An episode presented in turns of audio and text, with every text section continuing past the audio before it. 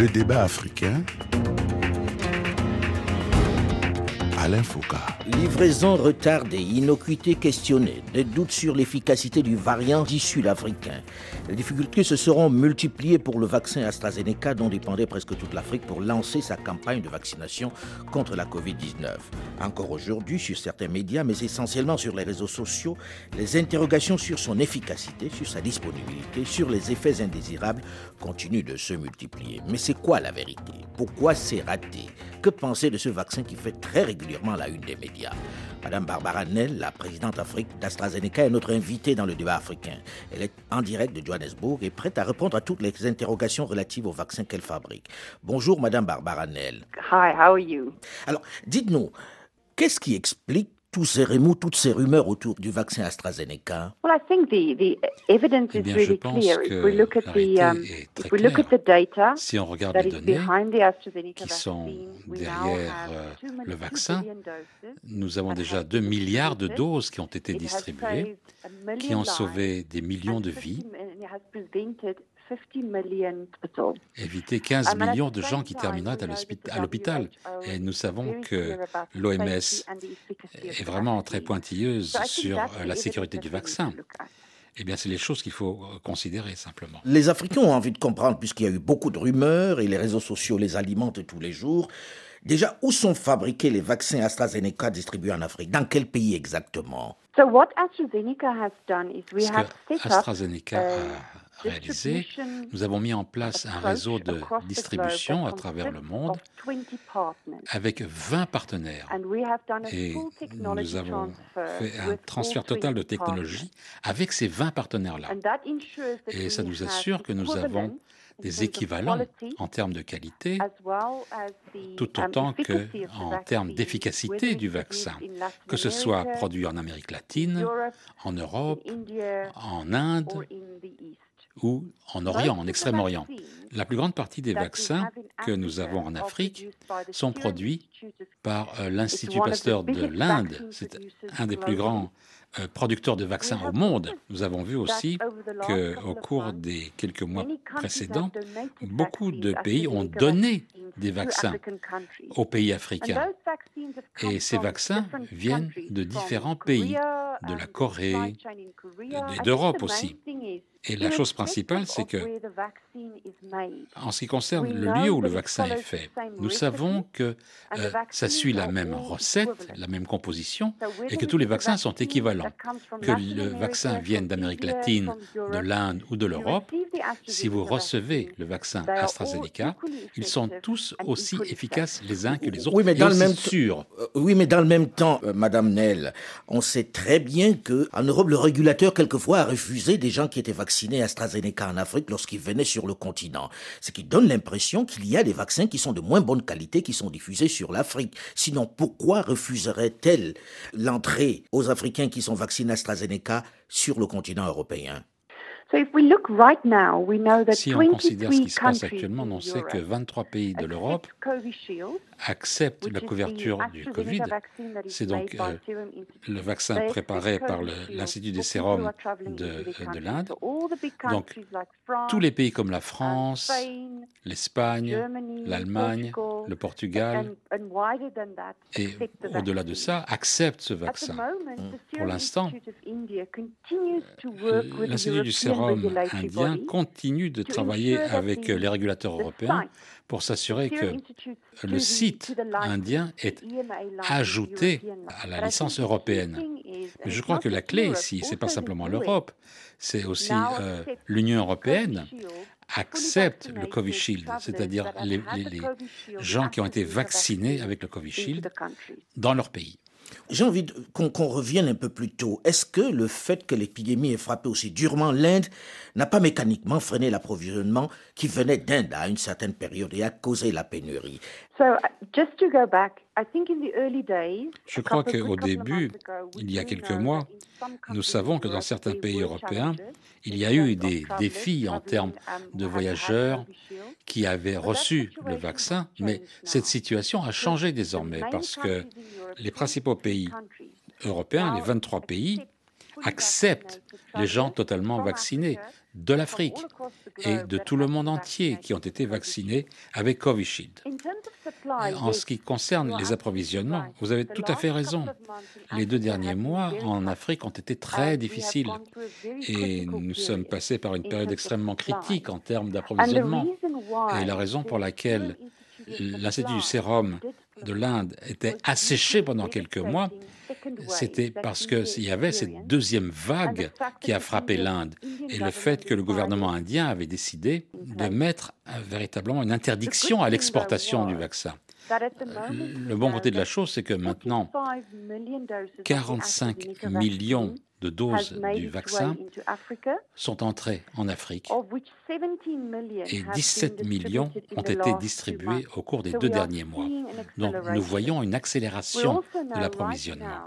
Nous savons aussi que désormais, l'interdiction d'exporter a été levée et la semaine dernière, on a vu des vaccins AstraZeneca produits par euh, l'Institut du Sérum qui ont été produits et livrés au Kenya avec d'autres doses qui vont suivre vers les pays de l'Est africain, tout comme vers les pays francophones de l'Afrique.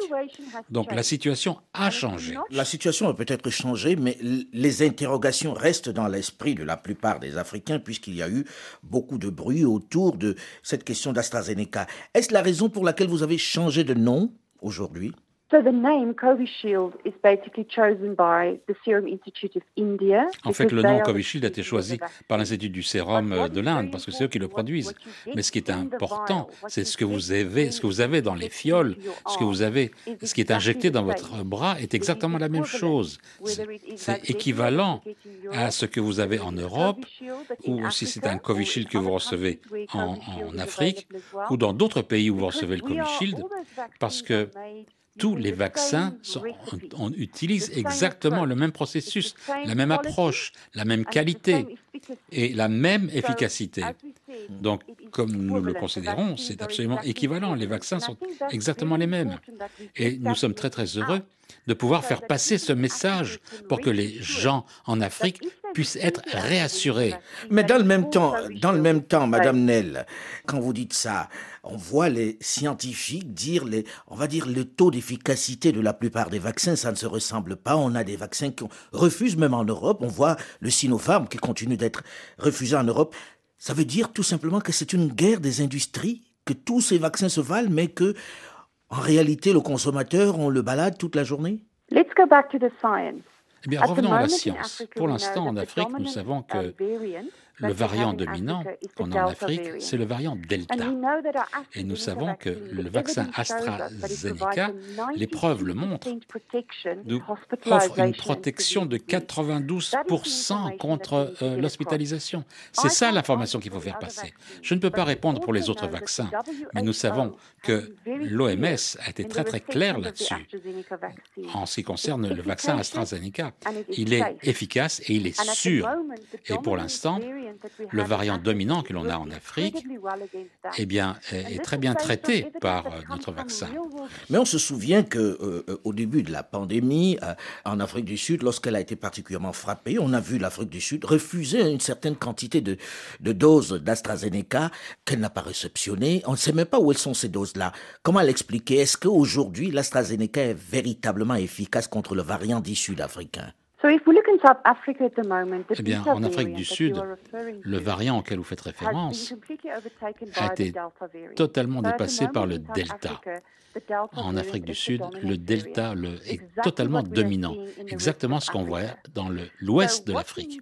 Donc, ce, qu'il faut, ce sur quoi il faut se concentrer, eh bien, c'est le Delta. Et ça change tout le temps avec cette pandémie. C'est le variant que nous sommes en train de combattre. Comme nous le savons, les données montrent que le vaccin AstraZeneca est terriblement efficace. Ce sont des études qui ont été faites au Royaume-Uni avec plusieurs milliers de patients qui ont été étudiés et ça donne une prédiction de 95%. L'OMS a été très très clair aussi dans euh, la façon d'utiliser les vaccins et ils ont dit que quel que soit le variant que vous pouvez avoir dans un pays, la chose la plus importante est si c'est un vaccin approuvé par l'OMS, comme l'AstraZeneca, il doit être administré. On sait très bien que euh, euh, la patronne de la firme ne peut pas dire que son vaccin n'est pas efficace, mais le plus grand nombre est à convaincre en Afrique. Il y a, vous le savez, Madame Nell, une vraie, véritable campagne sur les réseaux sociaux contre les vaccins en général, et AstraZeneca n'échappe pas à cette Et on se souvient qu'il y a eu ces doses qui sont arrivées en Afrique du Sud, que l'Afrique du Sud a refusées. À qui les a-t-on distribuées? Est-ce que c'est traçable? Est-ce qu'on sait ce que sont devenues ces doses-là aujourd'hui? Eh nous savons que le gouvernement euh, de l'Afrique du Sud a œuvré avec l'Union africaine pour s'assurer que ces vaccins ont été distribués dans d'autres pays de l'Afrique. Donc il faut découvrir exactement les détails, mais c'est le gouvernement sud-africain qui les a donnés à l'Union de l'Afrique. Et donc c'est euh, au gouvernement de pouvoir... Euh, donner ces, indications. Mais c'était un mauvais signal quand on dit que ce n'est pas efficace en Afrique du Sud. Pourquoi ce serait distribué aux autres États? Eh bien, en fait, la clé remonte à cela. Si vous recevez un vaccin AstraZeneca et si le gouvernement sud-africain et euh, les euh, régulateurs acceptent ce vaccin sur la base de la validation de l'OMS, ils savent que tous les vaccins d'AstraZeneca sont importés et approuvés par l'OMS en tant qu'efficacité. Ils sont sûrs. Et on doit encourager tous les auditeurs à être vraiment assurés que le vaccin AstraZeneca, il y a des preuves efficaces, robustes, et les patients qui ont reçu ce, ce vaccin, les gens qui l'ont reçu partout, il y a des signaux très, très, très clairs en ce qui concerne l'efficacité et la sécurité de ce vaccin. Mais il y a toujours un taux, un ratio risque-bénéfice.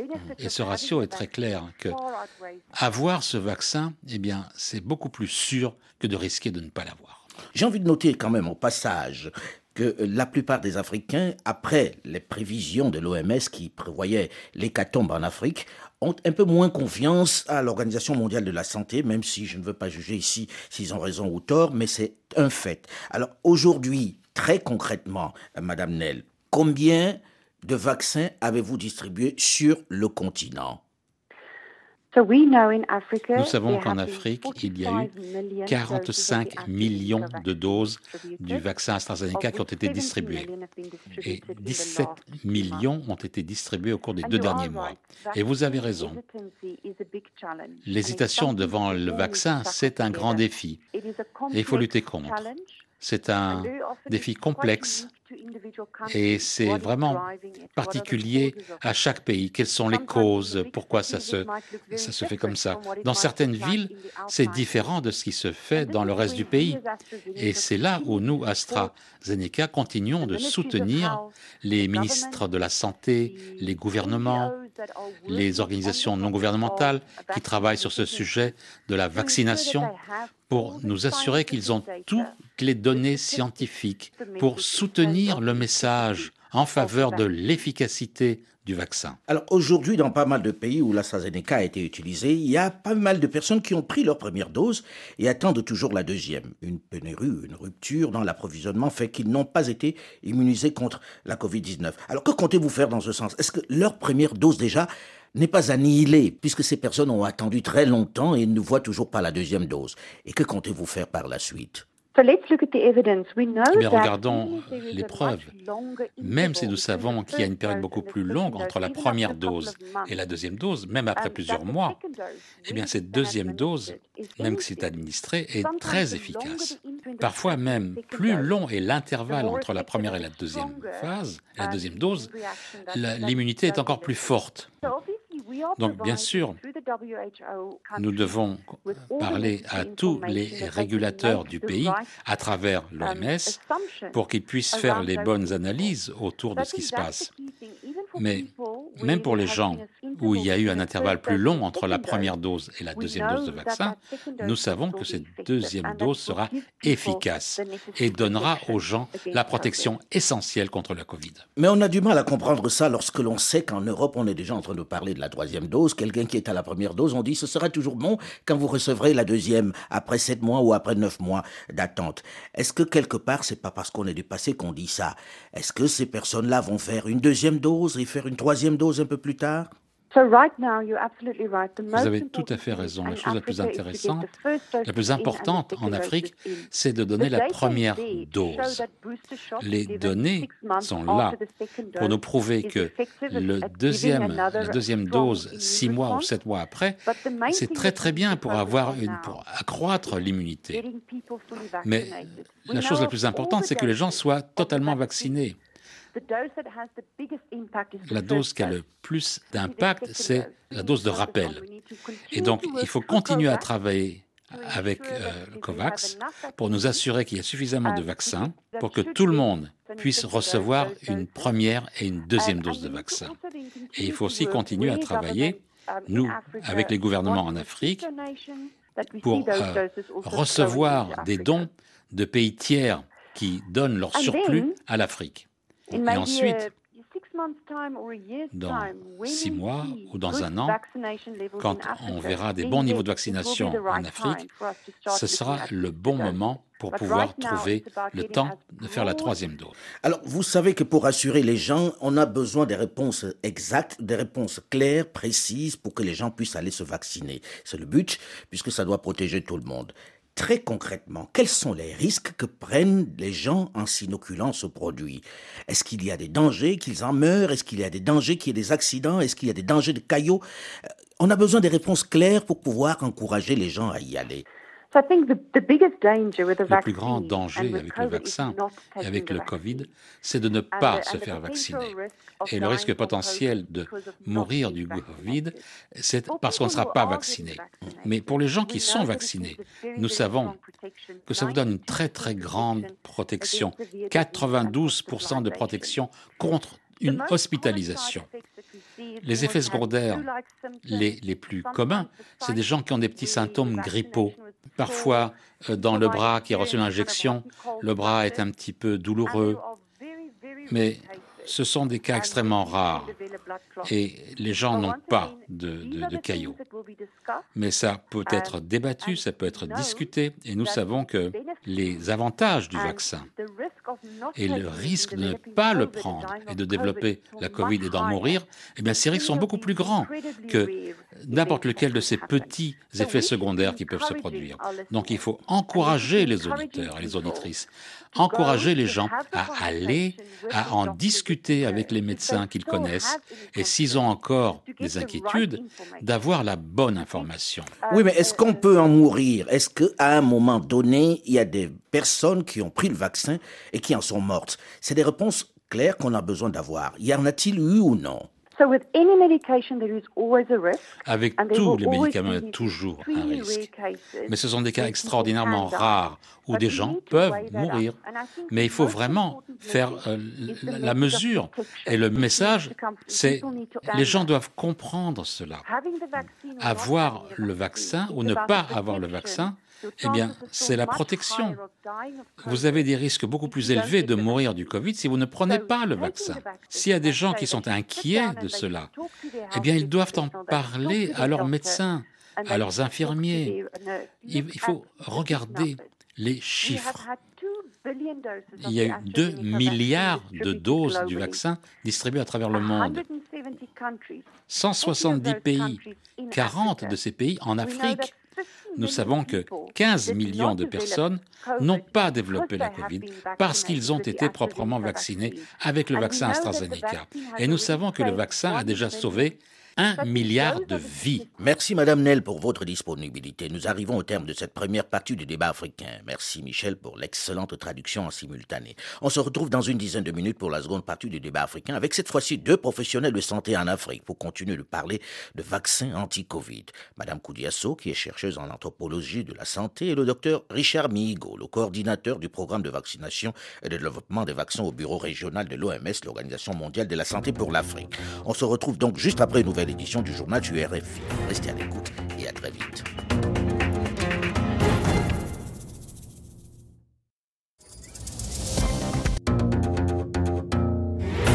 Le débat africain. Alain Foucault. Autrefois, on alignait les enfants dans la cour par centaines, torse nu, et on les vaccinait à la chaîne avec très souvent la même seringue. Les parents étaient heureux et remerciaient le grand timonier qui, dans sa gratitude, a pensé aux enfants. Et les parents allaient à leur tour se faire vacciner dans l'ordre. Ça, c'était avant la démocratie et les réseaux sociaux. Jamais vaccin n'aura autant suscité de fantasmes, de fausses informations, de rumeurs et de rejets que celui contre la COVID-19. Alors que dans les pays développés, l'on a dépassé le taux de 50% des vaccinés, en Afrique, on en est à 6% seulement de la population qui ont pris leurs deux doses. Comment expliquer ce retard? Pénurie du produit, peur ou rejet par la population? Bonjour et bienvenue à tous ceux qui nous rejoignent seulement maintenant dans la seconde partie du débat africain consacré ce dimanche au vaccin anti-Covid en Afrique. Après l'entretien dans la première partie avec la patronne Afrique d'AstraZeneca, nous accueillons dans cette seconde partie deux invités, deux professionnels de la santé. D'abord, docteur Koudiasso, qui est chercheuse en anthropologie de la santé. Koudiasso est en direct de Dakar au Sénégal. Bonjour, docteur Koudiasso. Bonjour. Second invité de ce plateau en direct, lui de Brazzaville au Congo, le docteur Richard Mihigo, le coordinateur du programme de vaccination et de développement des vaccins au bureau régional de l'OMS pour l'Afrique. Bonjour, docteur Richard Mihigo. Bonjour, monsieur Alain Foucault. Alors, j'ai envie qu'on commence en posant la question claire que tous les Africains s'opposent. Vous avez écouté les arguments de Mme Barbara Nel sur les raisons du retard vaccinal en Afrique. Mais en réalité, comment expliquer ce peu d'empressement des Africains à aller se faire vacciner contre la COVID-19, docteur Mihigo?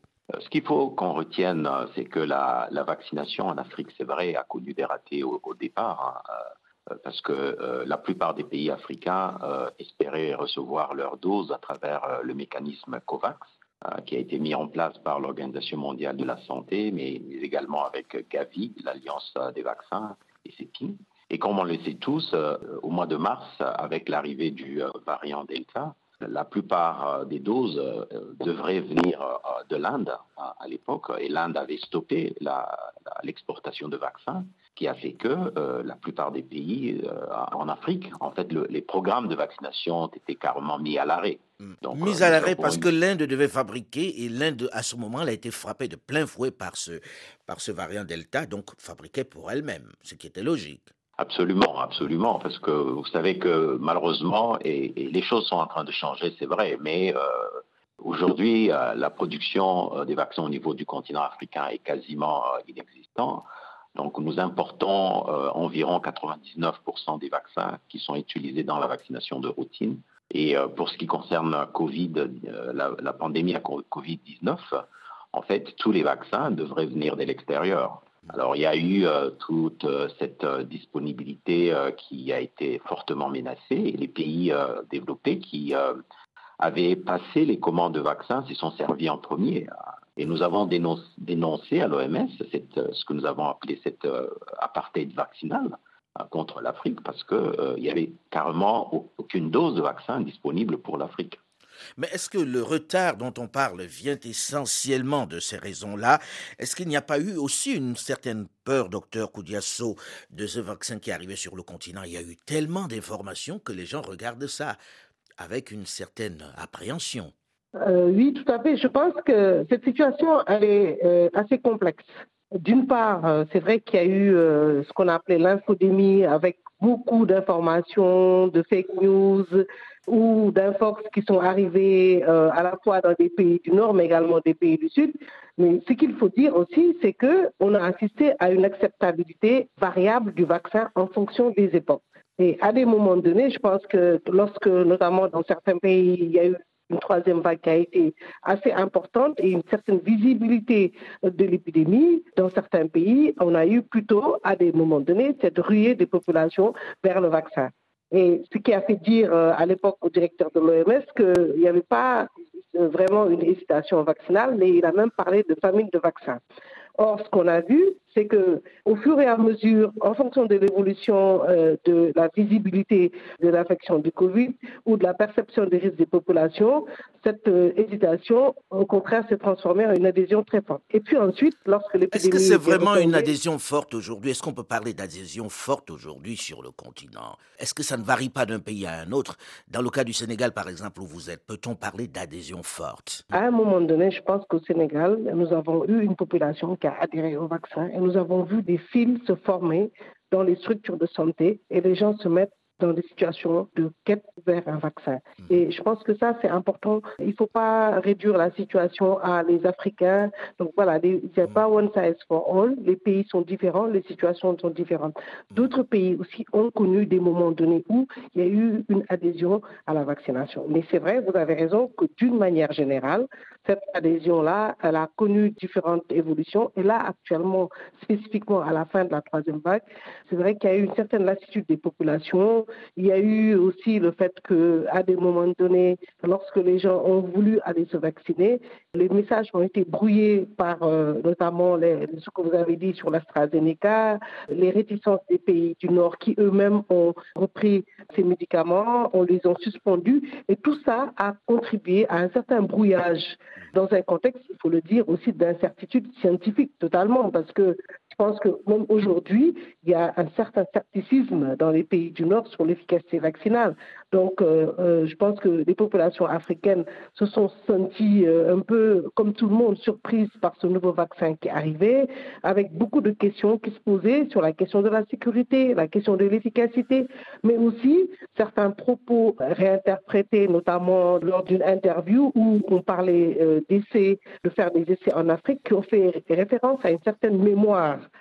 de l'Afrique où finalement tout ce climat a rappelé euh, des théories néocolonialistes, de, complot, des théories où on allait utiliser la, vaccination pour contrôler la, population africaine. Donc voilà, je pense que la, complexité de, cette situation-là, il y a beaucoup de variables qui sont en, cause. Il y a eu beaucoup de variables qui, qui, sont intervenues pour faire peur aux gens. Alors aujourd'hui, vous êtes deux Africains au téléphone. On a eu Madame Baranel tout à l'heure qui parlait d'AstraZeneca pour l'Afrique. Et les gens se posent toujours les, mêmes questions. Alors, euh, docteur Migo, aujourd'hui, très concrètement, les vaccins qui sont sur le continent sont-ils les mêmes que ce que l'on trouve dans les autres continents? Y a-t-il un vaccin spécifique pour l'Afrique qui serait de moins bonne qualité? Ou bien c'est pareil? Madame Nel dit tout est identique. Non, c'est une très très bonne question, Monsieur Foucault. Euh, Merci. Je voudrais ici rassurer euh, vos auditeurs que tous les vaccins euh, qui sont euh, pour le moment distribués au niveau du continent africain sont des vaccins qui ont obtenu ce que nous appelons l'autorisation d'urgence de mise sur le marché par l'OMS. Donc ils sont passés par un certain nombre de, tests rigoureux, d'analyses rigoureuses, avant que l'OMS ne puisse les autoriser à utilisation. Alors pour revenir même à ce que Mme Nel parlait sur les différents sites de production, de vaccins AstraZeneca, mais c'est le cas également pour Pfizer ou les autres vaccins modernes, euh, Pfizer ou les autres vaccins Johnson Johnson. Nous savons que au niveau de l'OMS, avant qu'un vaccin soit autorisé, ce n'est pas uniquement une autorisation, je dirais, euh, globale, mais chaque site de production de vaccins est inspecté de manière particulière. Et lorsqu'un vaccin est autorisé, il est autorisé de manière rigoureuse et en fonction du site de production. Donc je peux confirmer que tous les vaccins qui sont pour le moment distribués en Afrique sont exactement les mêmes vaccins. Mais on a assisté à des choses, docteur Binigo, qui amènent quand même à s'interroger que certains se soient vaccinés en Afrique et que leur carnet vaccinal ne soit pas reconnu lorsqu'ils arrivent en Europe. Pourquoi cette différence si c'est le même produit? Effectivement, cette situation a créé encore une fois, comme venait de le dire ma, ma consoeur, beaucoup de confusion en, termes d'acceptabilité des vaccins, etc. La décision qui a été euh, prise par euh, certains pays européens était uniquement une décision administrative et non une décision scientifique. Et je voudrais l'expliquer. Administrative parce que le vaccin à l'époque, Covishield, qui est produit par euh, le Serum Institute of India, qui était utilisé dans beaucoup de pays africains, ce vaccin-là n'était pas encore, je dirais, le, producteur en Inde n'avait pas encore demandé son homologation auprès de euh, l'Agence européenne des médicaments. Cette démarche est euh, souvent une démarche purement administrative.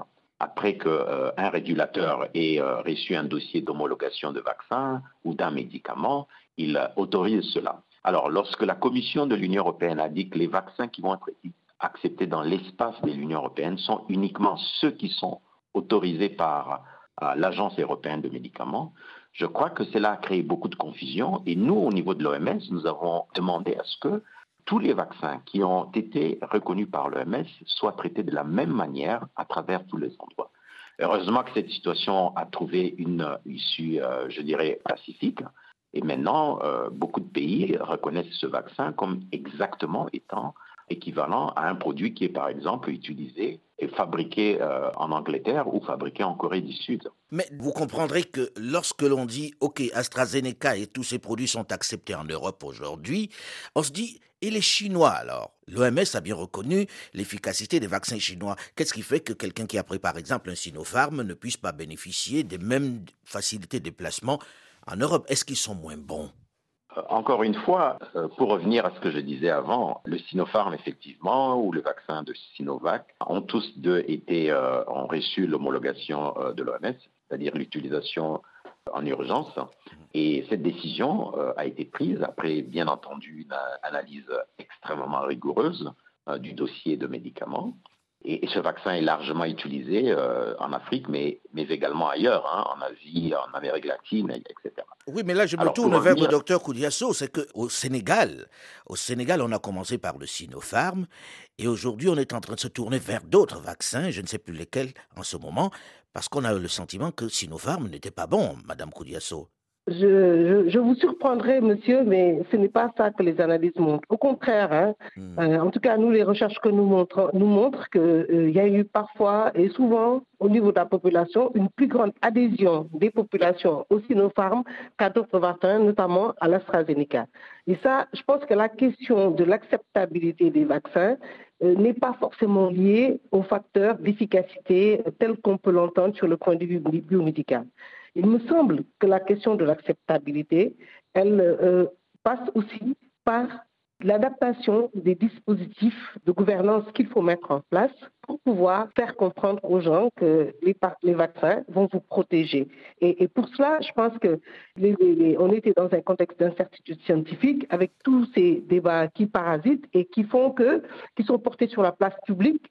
Euh, on, a, assisté à des débats d'experts euh, qui n'auraient pas dû forcément être explicités, en tout cas qui ont entraîné ce climat de défiance des populations vis-à-vis de, de l'efficacité de ces vaccins. Et une des choses sur lesquelles il faudrait travailler aujourd'hui, c'est vraiment comment passer d'une vaccination assez passive, classique, avec des stratégies classiques, à une vaccination dans l'urgence, essentiellement pour des adultes, avec d'autres techniques de, communication, d'autres techniques qui vont permettre, innovantes, qui vont permettre de faire adhérer. Euh, est-ce que vous n'avez pas le sentiment qu'il faut parler simple pour que les gens comprennent ce qui se passe, c'est-à-dire sortir du technique-technique Lorsque vous dites que les gens ont adhéré au, au, Sinopharm, je veux bien vous croire, mais je ne veux pas prendre mon exemple particulier. J'ai pris du Sinopharm, les deux doses, mais sauf qu'avec ça, on ne pouvait pas voyager. Et beaucoup de Sénégalais se sont retrouvés dans cette situation et se sont rabattus sur les autres vaccinations, hein, sur les autres vaccins, pardon, euh, que ce soit AstraZeneca ou, Pfizer. Est-ce que ce n'est pas déjà un mauvais signal pour amener les gens à se vacciner parce que ça installe un doute dans l'esprit des uns et des autres en se disant est-ce qu'il y a un bon ou un mauvais vaccin? Madame Barbara Nel disait c'est le même principe actif. Pourquoi ne pas s'entendre pour dire tous les vaccins se valent et on s'organise de façon définitive pour que les gens soient rassurés? Je suis tout à fait d'accord avec vous sur le fait de l'harmonisation des discours. il faut savoir que d'une part, euh, il n'y a pas une harmonisation des efficacités, il y a quand même des différences entre les vaccins. Mais d'autre part, il faut savoir que dans la population générale, quand vous, il y a une très faible partie de la population qui est concernée par ces voyages-là. Mais la majeure partie de la population, et en tout cas ce que nous avons vu, c'était que finalement les vaccins chinois sont apparus à des moments donnés comme étant des vaccins euh, vers qui on pouvait se tourner, en tout cas qui avaient une plus grande euh, confiance des populations. Maintenant, euh, au fur et à mesure, je pense qu'après la grosse problématique autour de l'AstraZeneca, euh, les situations ont évolué. Il y a eu des communications. Par exemple, sur l'AstraZeneca, ce qu'on a découvert, c'est que comme il était dans les pays du Nord réservé aux personnes de plus de 55 ans, or, euh, les gens voyaient que c'était, il était prescrit pour une population un peu plus jeune. Il n'y avait pas cette restriction-là Là, il y a eu vraiment le sentiment qu'il y avait euh, deux poids, deux mesures. Et effectivement, ce genre d'éléments ont pu brouiller le message. Lorsqu'on a écouté euh, Madame euh, Barbara Nel parler de l'AstraZeneca, elle dit qu'il n'y a jamais eu de problème. L'Africain se dit, mais pourquoi il y a eu autant de bruit autour? Et nous nous retournons vers vous. docteur Migo, L'AstraZeneca, c'est efficace autant que les autres vaccins? Pourquoi autant de bruit autour? Est-ce qu'aujourd'hui on peut lui faire confiance? Oui, absolument. Hein. Je, voudrais d'abord revenir sur une, une petite chose peut-être qui peut nous aider également à, à, comprendre un peu cette problématique qui est très complexe, effectivement. Lorsqu'un vaccin est... Euh, il, y a, il, y a, deux notions très simples, peut-être que je voudrais expliquer de manière euh, très euh, terre Mais vraiment en français facile, ouais. Exactement. La notion d'efficacité des vaccins qu'on a tendance à confondre avec la notion de l'efficience de Généralement, euh, les, vaccins, quand ils sont en essai clinique euh, sur un petit nombre de personnes, ces vaccins, les résultats vont créer une, certaine efficacité de ce vaccin. On dit qu'il est efficace à 80%, 90%, à 50%. Mhm. Ça, c'est dans un petit nombre de gens. Lorsque le vaccin est mis à échelle, déployé euh, sur une population plus, plus grande, nous découvrons très généralement que ce produit, parce qu'il est donné à plus de monde, non seulement on a un peu plus d'informations sur la, vraie euh, façon d'agir du, produit, et c'est cette vraie efficience de la vaccination qui est en principe considérée. Alors, pour revenir sur AstraZeneca, qui a eu très mauvaise presse dès le départ en disant qu'il avait une efficacité moindre que d'autres vaccins, en fait, euh, aujourd'hui, avec le recul, plus de 2 milliards de doses qui ont été distribuées à travers le monde, on constate que c'est un vaccin qui est extrêmement efficace, qui est euh, sain. Euh, il a reçu le label de, l'OMS pour l'homologation.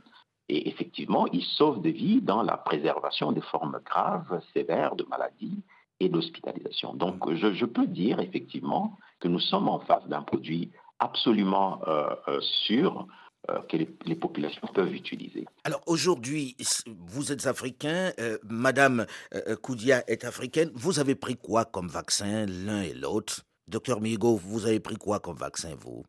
Bon, je, pense que la question n'est pas là, monsieur. Les gens ont envie de savoir, comme ça, ils vont aller vers ce qui marche. Et ils se disent, les professionnels de santé ont pris ça. Alors, assurez-les, on arrive au terme de l'émission, on, a envie de savoir, vous, vous avez pris quoi? mhm. Très rapidement, le meilleur vaccin, c'est celui qui est disponible. C'est-à-dire qu'un vaccin qui a été préqualifié par l'OMS, pour le moment, est le meilleur vaccin, quel qu'il soit. Et c'est ça que je voudrais recommander à tout le monde d'utiliser lorsque vous avez un vaccin dans votre pays qui a été préqualifié par l'OMS, comme c'est le cas dans la plupart des vaccins qui sont sur le continent africain. S'il vous plaît, prenez-le, faites-vous vacciner. Et le chinois, il n'est pas moins bien.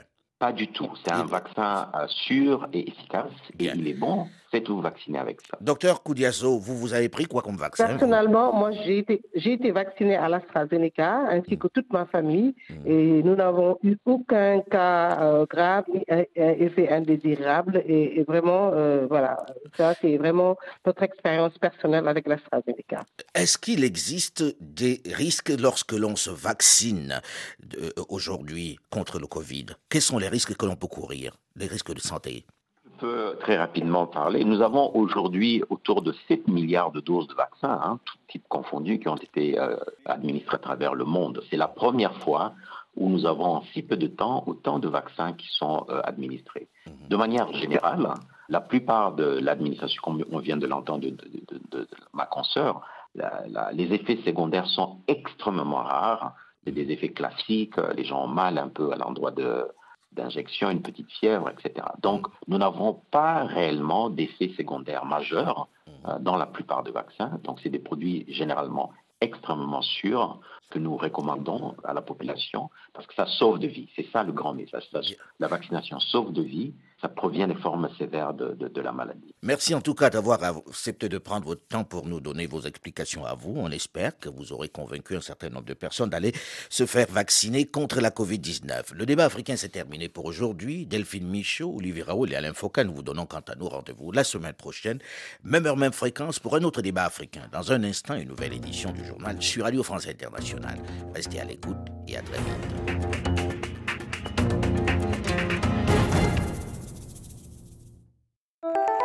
Carrefour de l'Europe,